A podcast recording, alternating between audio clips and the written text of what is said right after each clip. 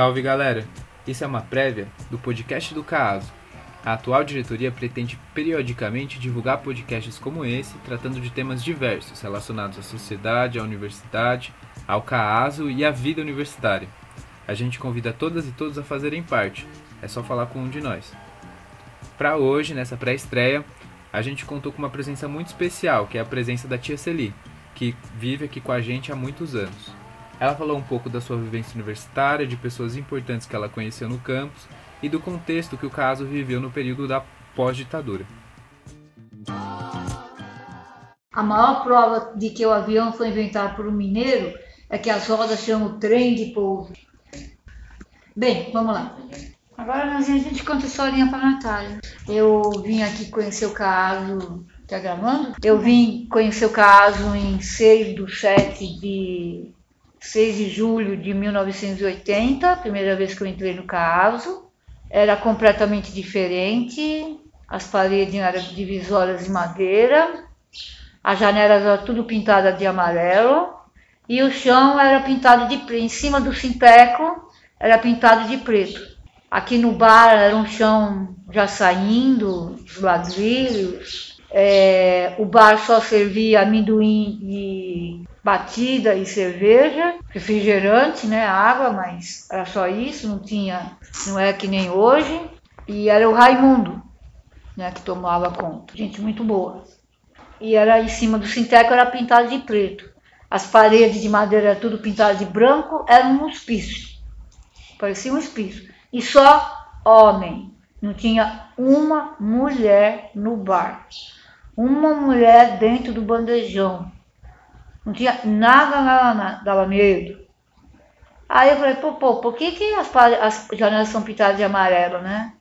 Depois, conversando com o seu Leopoldo, o seu Leopoldo era um funcionário tesoureiro do CAASO, entendeu? Do centro acadêmico. Então, era um funcionário que tomava conta do dinheiro do CAASO.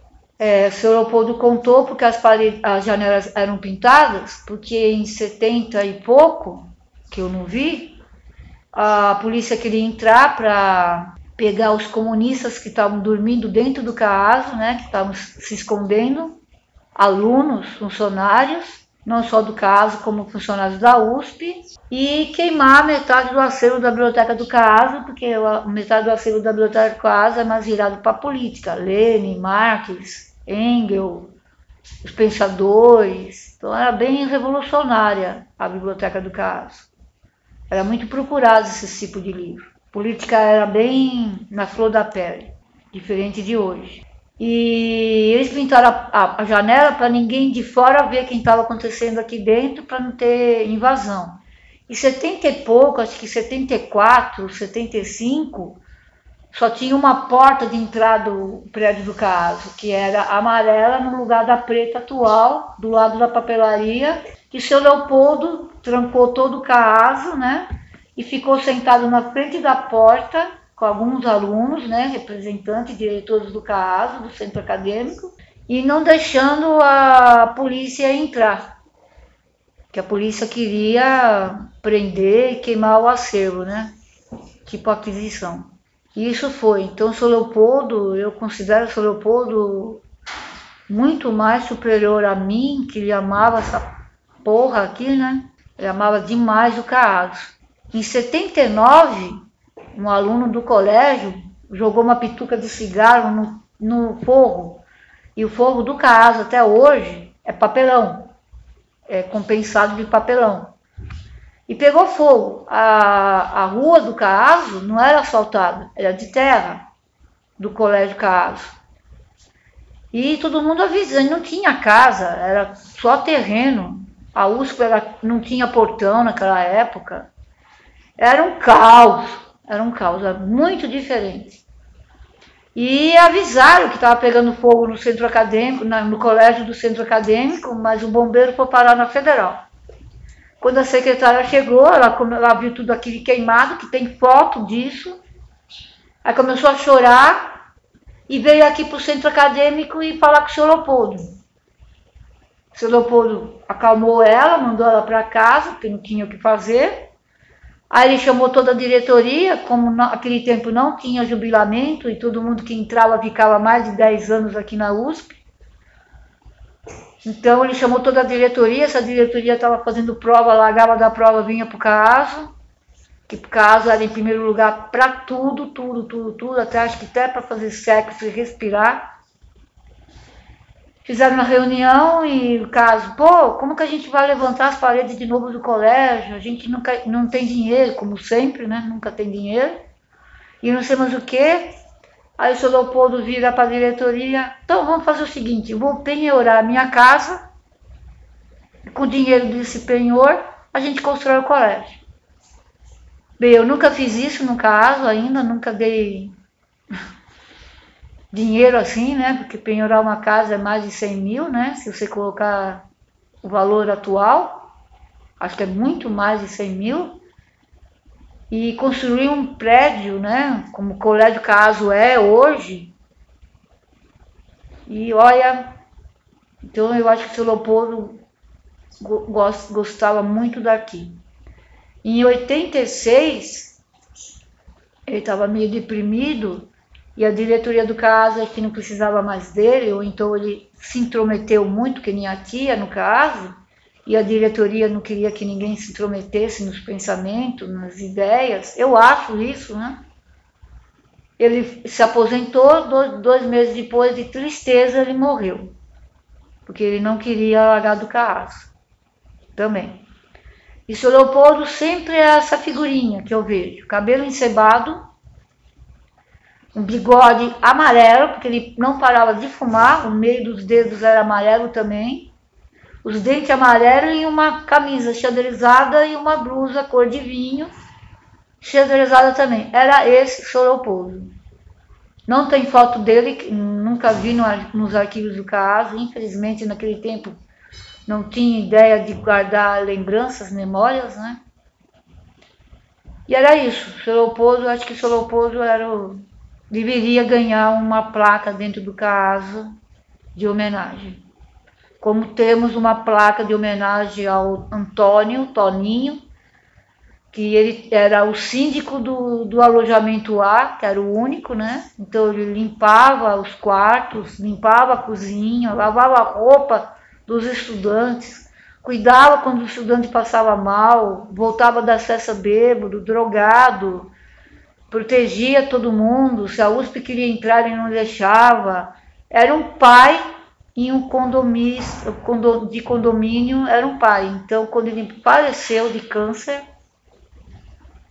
era um cara baixinho, cabelinho bem curtinho e barrigudinho, estava sempre sorrindo, o Toninho, e o alojamento fez uma placa e colocou na parede. Então, o alojamento fez homenagem. Eu acho que o caso também deveria fazer homenagem a quem fez alguma coisa para a história do caso, pro caso. O seu Leopoldo, o Calcinha, estudante, que ele que montou de novo o laboratório de foto, é, o coletivo feminista, a coletiva das meninas, e atrás da filha dela, que foi a primeira mulher da engenharia civil que tinha aqui na escola, que era a filha do Teodoreto de Arruda Souto, que é um dos fundadores da USP, ela largou a pole, ela se vestia de homem para vir da aula. A Natália está lendo o livro de 50 anos da USP, fala dela.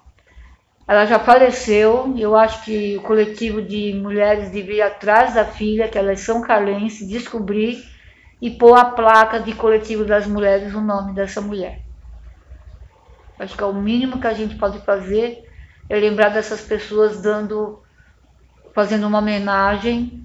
Eu acho que a filha dela ia ficar super emocionada e não está esperando, porque hoje ninguém espera nada de homenagem, hoje em dia. Antigamente tinha muito mais disso, hoje em dia foi uma coisa esquecida de homenagem. E aí eu fiquei estagiária em 81 né? Na parte da tarde eu entrava, acho que a uma. Só que como era muito homem e a tia é parada, Aí a tia contratou duas amigas que faziam o curso com ela, a Cida e o Doroti.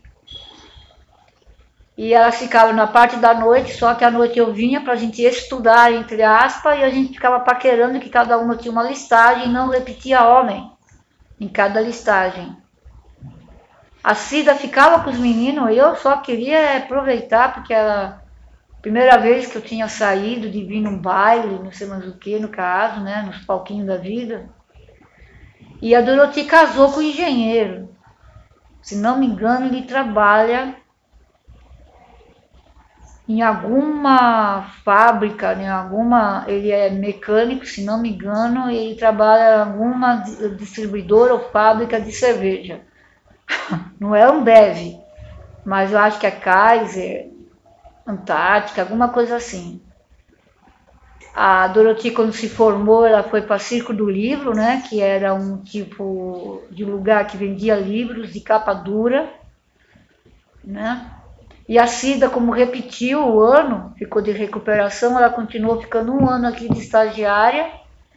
Quando ela se formou, em 84, eu e a Dorothy se formamos em 83, a Cida foi trabalhar em Batatais, montar uma biblioteca municipal, que também, pelas palavras dela, não foi fácil. Aí, em 83, 83,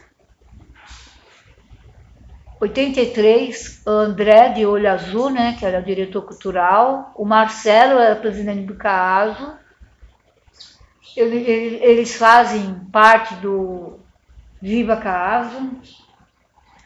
É, eu virei para o André, que era meu chefe na época, né, porque a gente tem chefe aqui dentro, a gente não é índio, não é aldeia, mas os alunos, para mim, são meus chefes, mesmo eu xingando, mesmo mandando para aquele lugar, são meus chefes, que tem que ter uma hierarquia onde a gente trabalha, tem que ter um mínimo de respeito, mas aqui não tem, mas tem que ter respeito e admiração se faz coisa direita, né? É, o André vira para o Sr. Leopoldo, eu já estava aqui de 81 para 83, quase dois anos, né, como estagiária, eu sabia de tudo da Biblioteca do Carravo, e o André vira para o senhor Leopoldo e fala, senhor Leopoldo, precisa fazer três meses de experiência, né? Eu falei assim, por que você não faz experiência no seu cu? Aí que começou, eu falando palavrão, né? Mandando o meu chefe tomar no rabo. O senhor Leopoldo só dava risada, né, o senhor Leopoldo? Ele falava que eu ia casar com algum diretor do caso, porque era um tal de amor. Falei, Deus me livre, casar com essa pivetada, cabeça oca. E nós temos o quê? Eu falei, pô, pô, dois anos não precisa fazer. Acho que ela tem muito mais de três meses de experiência, né? Aí seu Leopoldo me chamou um dia e falou, Celi, é, era Celi, não era tia de jeito nenhum. Se alguém me chamava de tia, apanhava. Celi, só que o caso não tem condições de pagar uma bibliotecária, porque naquele tempo a bibliotecária ganhava muito bem. Aí eu virei para o seu Leopoldo, seu Leopoldo, a minha intenção é fazer a biblioteca ficar a mais séria e a mais respeitada dentro da USP, que era uma puta de uma zona. A seu Leopoldo deu risada, o seu Leopoldo percebeu que eu gosto muito disso aqui, a minha intenção quando esse dia conversei assim com o seu Leopoldo, cheguei em casa, minha mãe virou para mim e falou assim: Ô, tem dois telefonemas aí de emprego. Eu não tinha mandado nenhum currículo para nenhum lugar, para Corumbá, que eu nem sabia onde ficava essa porcaria de Corumbá, e para Campo Grande montar uma biblioteca municipal da cidade. Aí eu peguei um mapa, procurei Corumbá, Corumbá fazia divisa com a Bolívia. Bolívia, Argentina, eu comentei aqui com os alunos, os alunos viram para mim, ih, Celi, você vai abrir o livro não vai ter um pó branco, e sim cocaína, porque era um puta tráfico, e eu, é, eu, eu, eu era radicalmente contra a droga naquela época. Se eu pegasse um, um cigarrinho mal, da maldade do diabo, eu não conversava com a pessoa, a pessoa ainda apanhava, porque eu batia em vocês. Eu não tinha medo de nada de bater em vocês, de enfrentar a diretoria. Desde o primeiro ano de estágio eu enfrento a diretoria. A diretoria tinha que dar exemplo, esperar só ver ser atendido. Não tinha vez, a tia tem uma ética aborrecente, porque eu ponho ética em cima de tudo. O cara traz um bombom, eu falo, tá envenenado? Ô tia, do coração, tia, tá querendo me comer? Tá querendo comprar? Não quero, viado. E assim por diante, a tia nunca, sempre desconfiou de todo mundo. E aí eu procurei também no mapa onde fica Campo Grande. Caralho da porra! Fica é, longe pra cacete São Carlos. Ah, eu sei que, que me deu a telha ali na escola de biblioteconomia, que não era na federal ainda, era escola particular, paga, de três anos. De manhã era biblioteconomia e à noite era educação física. Aí eu virei para a professora de estágio, a Beth Mancuso, aí eu virei para assim, ô Beth, eu não mandei currículo nenhum para nenhum lugar, como que esses currículos vão para... Ah, essas, esses lugares ligam para a escola e a escola indica os alunos bons. Comecei a dar risada porque eu nunca fui boa. No primeiro ano eu fiquei acho que de duas recuperação, aí recuperação separa, então foi uma luta de conseguir um lugar para receber estágio remunerado para pagar para tirar do meu pai, porque eu me sentia suja, que meu pai estava gastando dinheiro à toa, porque assim, se eu pagasse, eu ia fazer o tempo que eu quisesse. Aprendi no caso que quem paga tem direitos, aprendi no caso a brigar direitos. Vixe, eu era briguenta no segundo, terceiro ano de biblioteconomia, que era só mulher. É, cara. Aí eu comecei a dar risada, a Beth Mancuso perguntou para mim, você tá dando risada? Não, não, é, Vamos ser sinceras uma com a outra, né, Beth? Você me mandou lá na puta que pariu, bem longe, quase lá no Acre, né? Para eu não voltar a fazer pós, certo? Para eu não brigar pelos meus direitos numa escola que é paga. Aí ela ficou assustada, né? Aquele zoião, né? Que ninguém espera, né? Não, não sei o que, você entendeu errado, para Beth. Para de mandar meu currículo. Eu não dou permissão a ninguém de mandar meu nome para nenhum lugar. Se eu quisesse, eu mandaria. Não, mas a gente está ajudando, eu não quero ajuda de ninguém. Eu sou capaz de conseguir o que eu quero. Bem, e onde você quer fazer a biblioteca do caso ser respeitada? É isso que eu quero, licença. E vim embora. Aí sim eu fiquei no pique de raiva de fazer a biblioteca do caso, porque era uma zona, né? Casa era igual a, a caso, né? A zona, barulho, bagunça, maconha, bêbado, e essas coisas. Comecei a participar de baile do caso em 84, só por um ano, porque eu tinha medo disso aqui, né? Tinha medo de. Ah, outro mundo isso aqui, é outro, outro mundo, é outro mundo.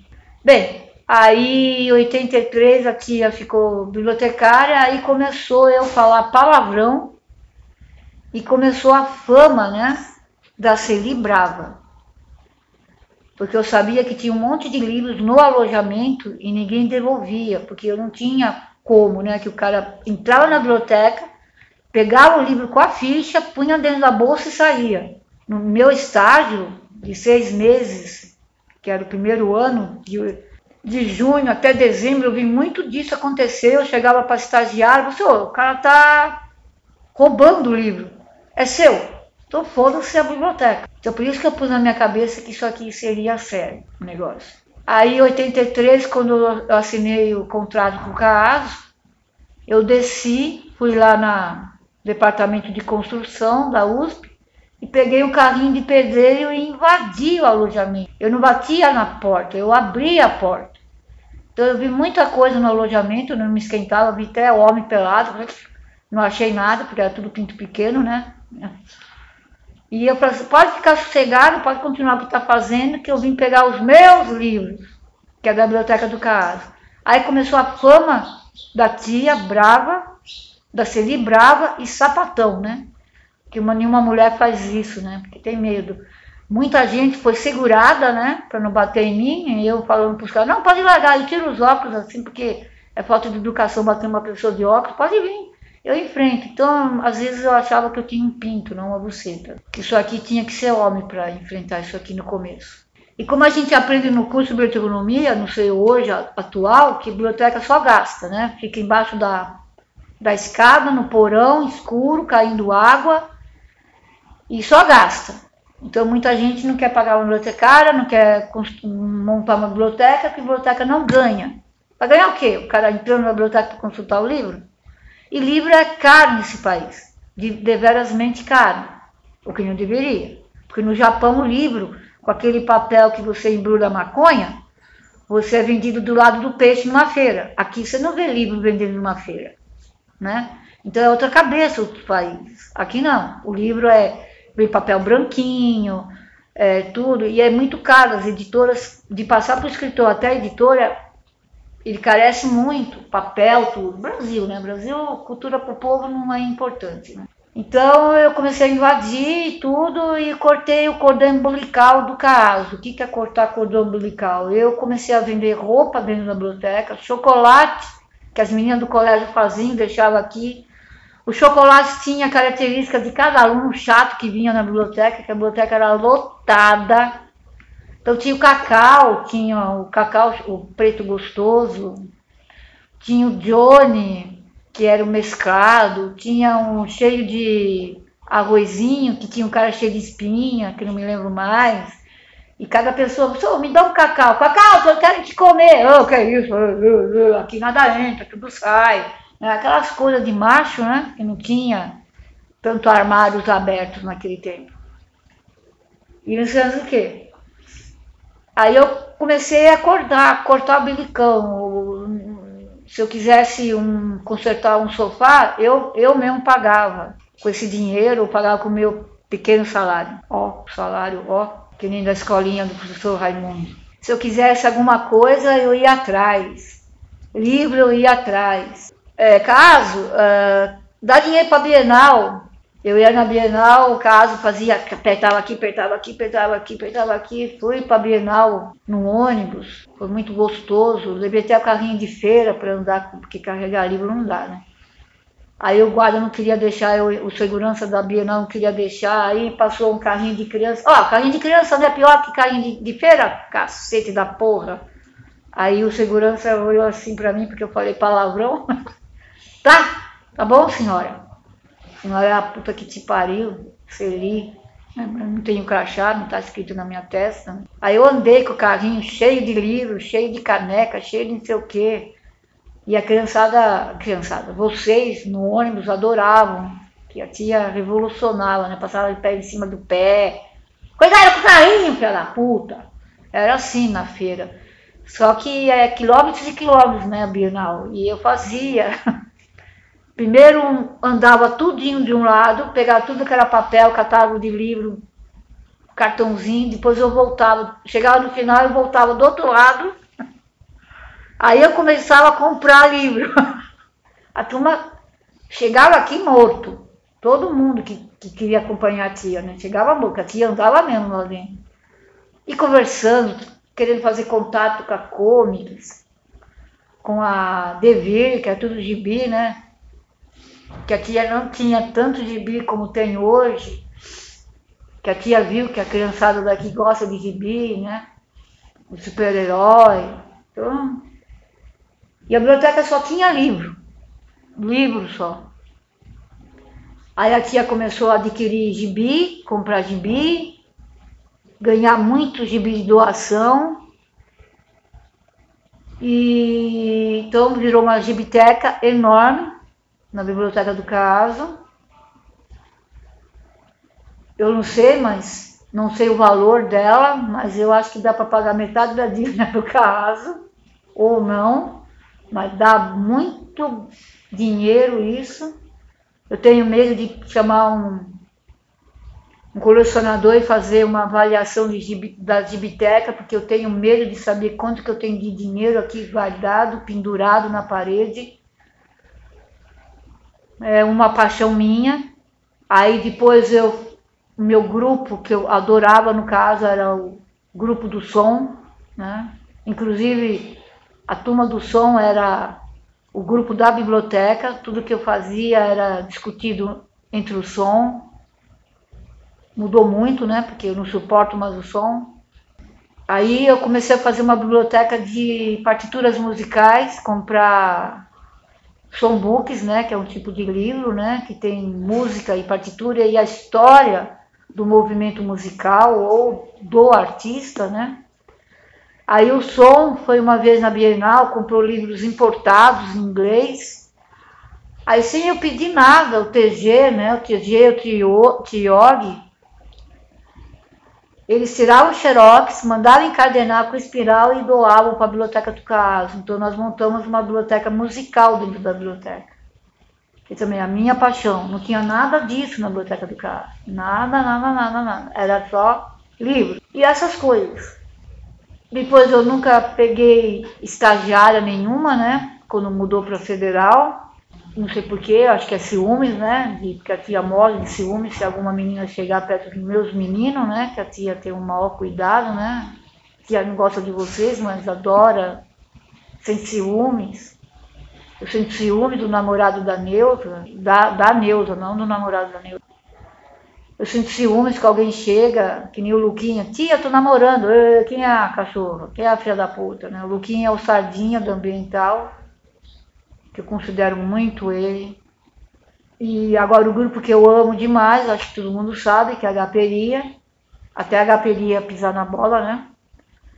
Que é fácil a tia gostar e a tia não gostar. muito rápido. E eu gosto da Gaperia. A Gaperia para mim faz barulho, mas tem a parte musical deles que eu amo de paixão. Eles tocam em casamento. Né? Eu acho, eles vão tocar em dois casamentos, a, a parte musical que eu fico assim, caralho da porra, né? O grupo que eu gosto mais do Salão Cultural é o grupo que faz mais coisa para o Caaso, né? Que leva o nome do grupo deles e Caaso junto na camiseta, no suor, é companhia de dança, né? Da Malu, né? Da Laranjinha. E o secretaria acadêmica que eu gosto mais é da mecatrônica, né? Isso é declarado para todo mundo, porque é a única secretaria que eu vejo que faz alguma coisa. Abre aspas, né? Assist, assistam o vídeo que eles fizeram para os bichos dentro da USP. Gente, aquilo lá é profissionalismo. Aquilo lá não é aluno. É, já são profissionais. Já estão fazendo além da escola. Então, de parabéns. E a tia não cansa de assistir isso no Face. E toda vez, parabéns, parabéns. toda vez eu dou parabéns, elogio. Mas não é para encher a bola, não, é para fazer mais ainda? Para melhorar no próximo, assim.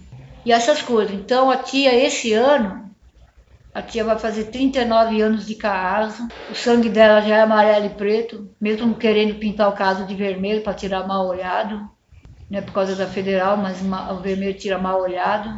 E mudar, mudar, adoro me intrometer em tudo, não deveria, né, intrometer. Às vezes eu peço para a diretoria não falar nada das coisas para mim, mas eles não aguentam, né, que tem que ter alguém para ouvir e eu xingar, né, dar força para eles erguer a cabeça e enfrentar, né. Acho que é isso que eles falam para mim e saber que tem uma pessoa para apoiar eles aqui, para criticar, né? Porque eu já falei, já faz uns dois, três anos, eu falei que agora não sou mais bibliotecária, né?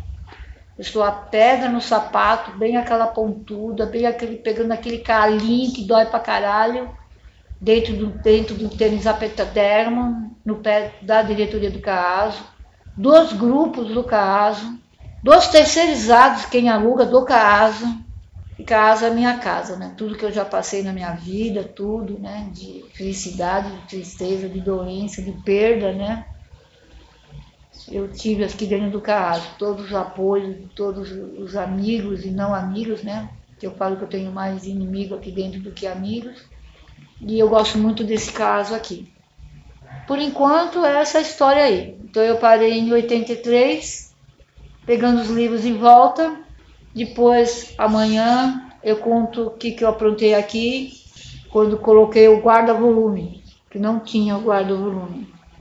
Espero que a Natália consiga passar isso para a diretoria e colocar naquela página daquela porra que tem eu com meu dedinho, eu vestida de baleia e com meu dedinho levantado, que eu não queria, né? Que eu não queria mais usar palavrão e nem gesto obsceno, mas é a tia, né?